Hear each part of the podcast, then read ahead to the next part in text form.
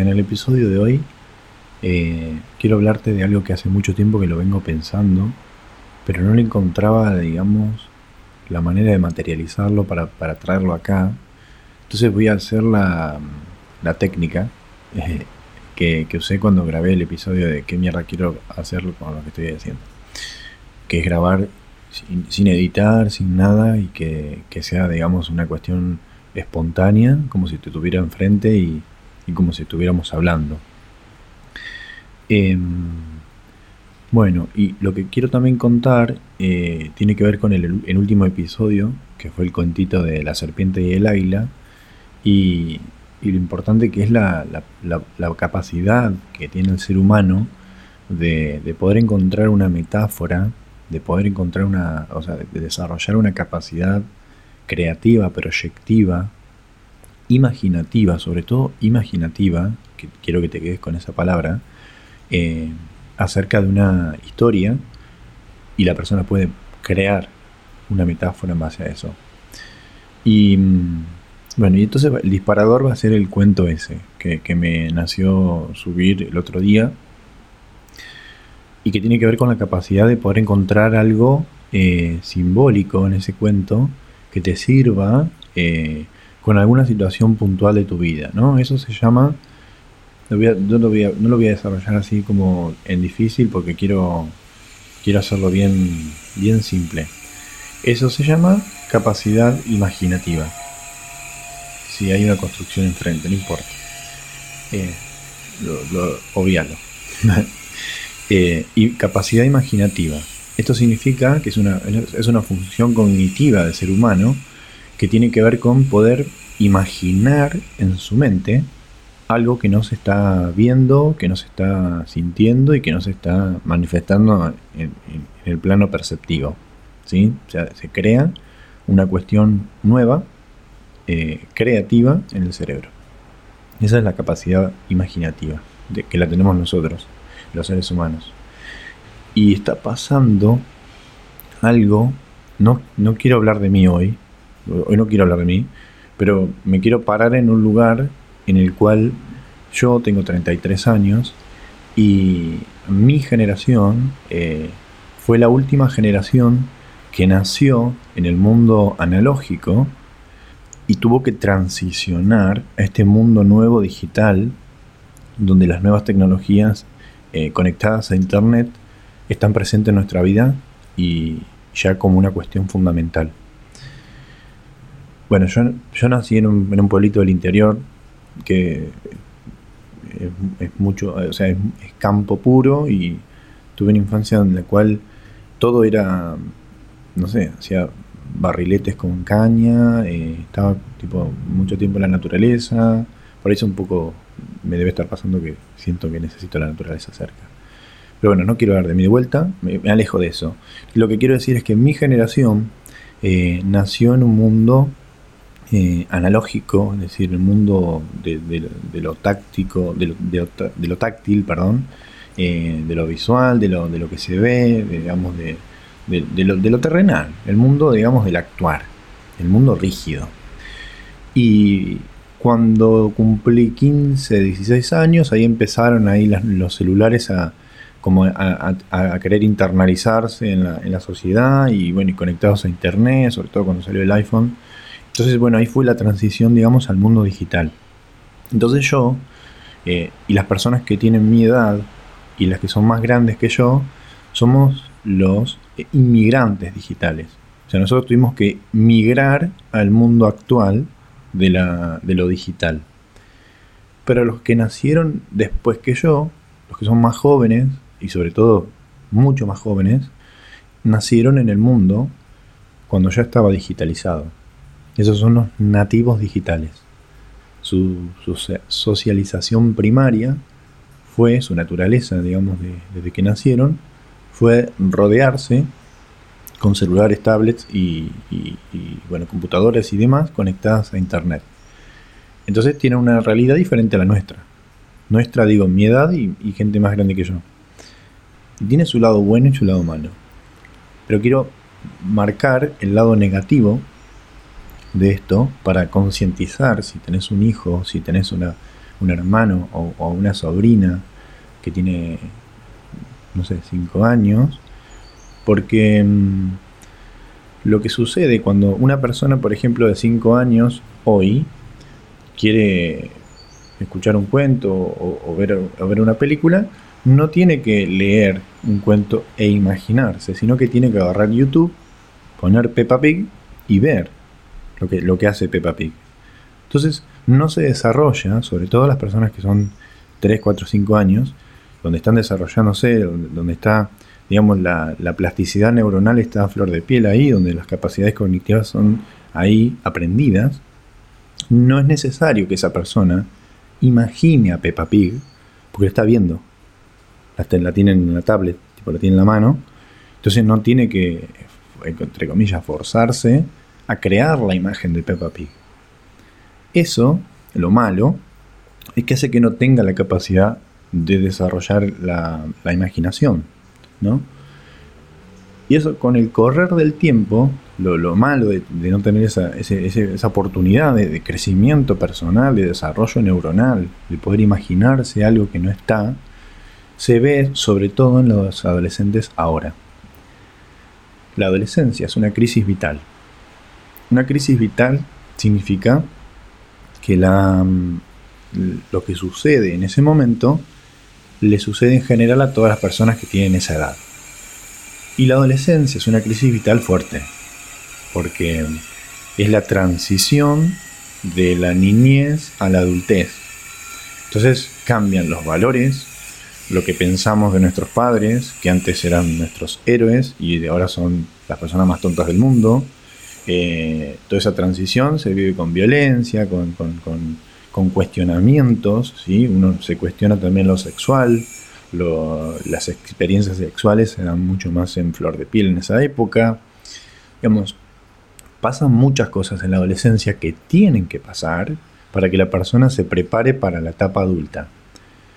Entre esas cosas está el qué quiero hacer de mi vida, qué quiero estudiar, las personas que quieren hacer alguna carrera universitaria o terciaria, o qué quiero, de qué quiero trabajar las personas que deciden tipo trabajar y no estudiar. Siempre, eh, sea cual sea el camino que uno elija, en la adolescencia está la pregunta, ¿qué voy a hacer de mi vida? Entonces, si, si una persona no desarrolla la capacidad imaginativa y creativa, le va a costar mucho esa pregunta, porque le va a costar imaginar una realidad diferente a la que está atravesando. Entonces, lo malo de eso es que no puede proyectarse de acá a cinco años recibiéndose o, trabajando de algo o creciendo dentro de una empresa porque no tiene esa capacidad de crear algo diferente a lo que está pasando, por no haber desarrollado la capacidad de imaginación durante la infancia. Y eso es un problema grave, porque como la adolescencia ya es una etapa eh, donde se vive con mucha intensidad, hay em, emociones, hay, poca tolerancia a la frustración, hay problemas de autoestima porque el cuerpo cambia, aparecen granitos, uno aumenta de peso, hay, hay una cuestión hormonal también que nos hace vivir como todo como muy intenso. Entonces, o sea, uno no, no se siente bien con su cuerpo y consigo mismo en la adolescencia. Y si a eso le sumamos la incapacidad de proyectarse a una realidad diferente a la que está atravesando, la persona adolescente hoy se imagina su vida igual en el momento en el que está.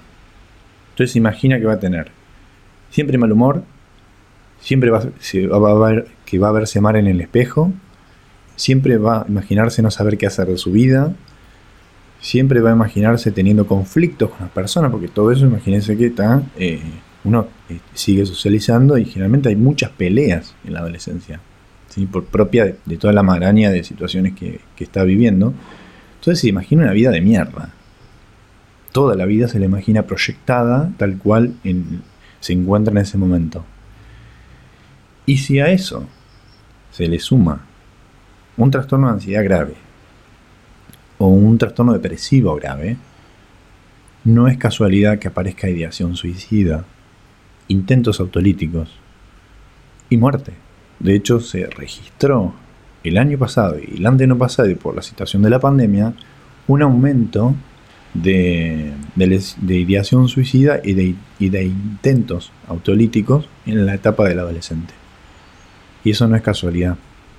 Y quiero hacerte una pregunta. Vos posiblemente tengas alrededor de 30 años. Posiblemente seas la, un inmigrante digital como yo. Y cuando yo hice el cuento este, el, cuento que subí en el episodio anterior a este, eh, me escribió un montón de gente, sobre todo por Instagram, y me, me decían que, que le había ayudado para para pensar alguna situación que estaban atravesando. Y sin preguntarles la edad, yo miré a la persona que, me estaba hablando, siempre fue de 30 para arriba. Me escribieron de, 30, 40, poner 50 o más. Pero nunca alguien de 12, 13, 14 años, 15 años, 16 años, 20 eh, años, 22, no pasó. Y eso no es casualidad. Eso no, no, no puede ser casualidad. Fueron 50 personas las que me escribieron. Entonces, es un problema grave. Y, es un problema que se está viendo, está algo tangible, no es una cuestión de... esto no es una reflexión personal. Esto es una, digamos, una manera de, transmitirte algo que yo estoy percibiendo. Y que de hecho lo he hablado con colegas, eh, con psiquiatras que hacen infanto juvenil. Me contaban el otro día que, que está pasando muchísimo más me contaban también que, el adolescente hoy eh, no tiene la contención, no tiene el, quizá el, apoyo de sus amigos porque están en la misma todos, están en una todos, eh, entonces están cerrados en su mente y muy pocas personas pueden abrirse a contar lo que sienten, a, mostrarse vulnerables, eso es lo que más cuesta, mostrarse vulnerables. Por eso yo a veces soy muy chapelota con eso y me muestro y todo, porque también estoy aprendiendo yo. Por eso el eslogan de, este de este canal es Camina conmigo. Yo, yo, también estoy aprendiendo y me encanta aprender a la par y lo que aprendo por ahí lo, lo traigo acá para que, para que sirva de inspiración y que aprendamos juntos. Pero pasa eso, no hay una contención de un par. ¿sí? El adolescente no tiene la conexión que por ahí tenemos con nuestros amigos, las personas que, somos que tenemos más de 30 años. Eh, la sensibilidad para, abrirse, para decir, che, sí, vos sabés que me pasó esto y estoy para la mierda y, me siento así y, tengo esta emoción muy fuerte. O sea, eso no existe en el adolescente hoy, porque es todo tan literal, es todo lo que se ve, eh, es todo la lupita de Instagram, que es todo perfecto, y cuando el contraste se nota más, aparecen los trastornos aparece la ansiedad, aparece la depresión, aparece la, la, baja autoestima, la sensación de, no sentirse parte de ese mundo perfecto, o, parece, o que parece perfecto, pero el adolescente no tiene la capacidad que tenemos nosotros, nosotros digo 30 años para adelante o, 25 años para adelante, de saber que eso que se ve es falso. Porque yo, estoy seguro que vos sabés que, lo, que si entras la, a la lupita de Instagram o cualquier red social, te das cuenta que es fácil, que es falso. La persona adolescente no. La persona adolescente no puede proyectar una realidad diferente a la que ve. Entonces, si ve algo que le hace mal, para esa persona es real. Por eso es un problema el no desarrollo de la, capacidad imaginativa. Y yo también, ¿eh? Yo no, estoy leyendo mucho.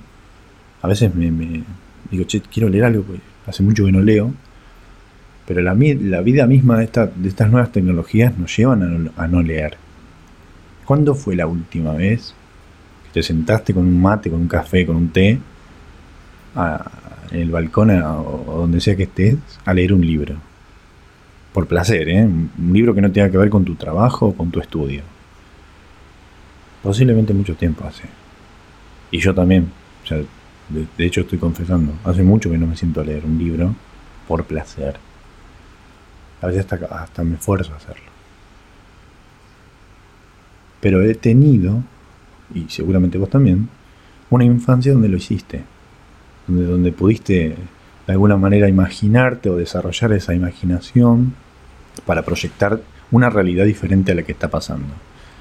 Y el problema del, del, hecho que los chicos de hoy, de 5 años, 6 años, 3 años, no lo puedan hacer en ese momento de desarrollo neuronal, posiblemente no lo pueden hacer más adelante porque el desarrollo, digamos, del sistema nervioso central se da por diferentes etapas y es como, digamos, imaginemos que tenemos un frasco de vidrio y ponemos un poquito de arena azul. Después ponemos un poquito de arena verde. Después ponemos un poquito de arena amarilla.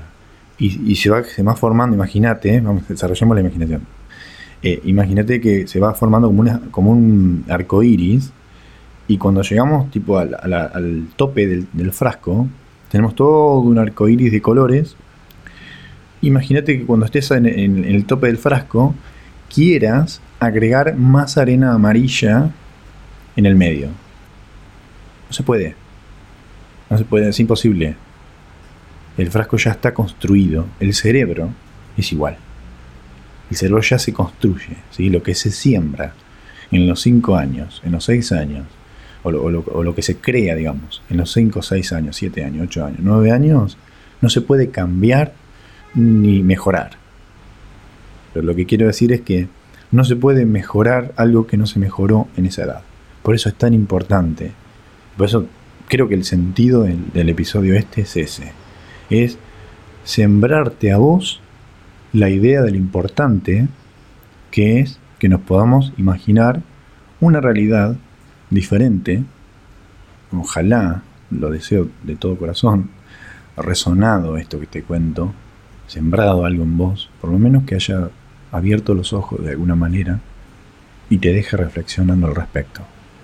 Es más, si querés, te invito, ahora habiendo escuchado todo esto, a escuchar el episodio anterior, el del cuento de la serpiente y el águila, a ver si podés imaginarte algo y crear algo relacionado en tu vida que no está explícitamente dicho en ese cuento. Bueno, te mando un beso grande.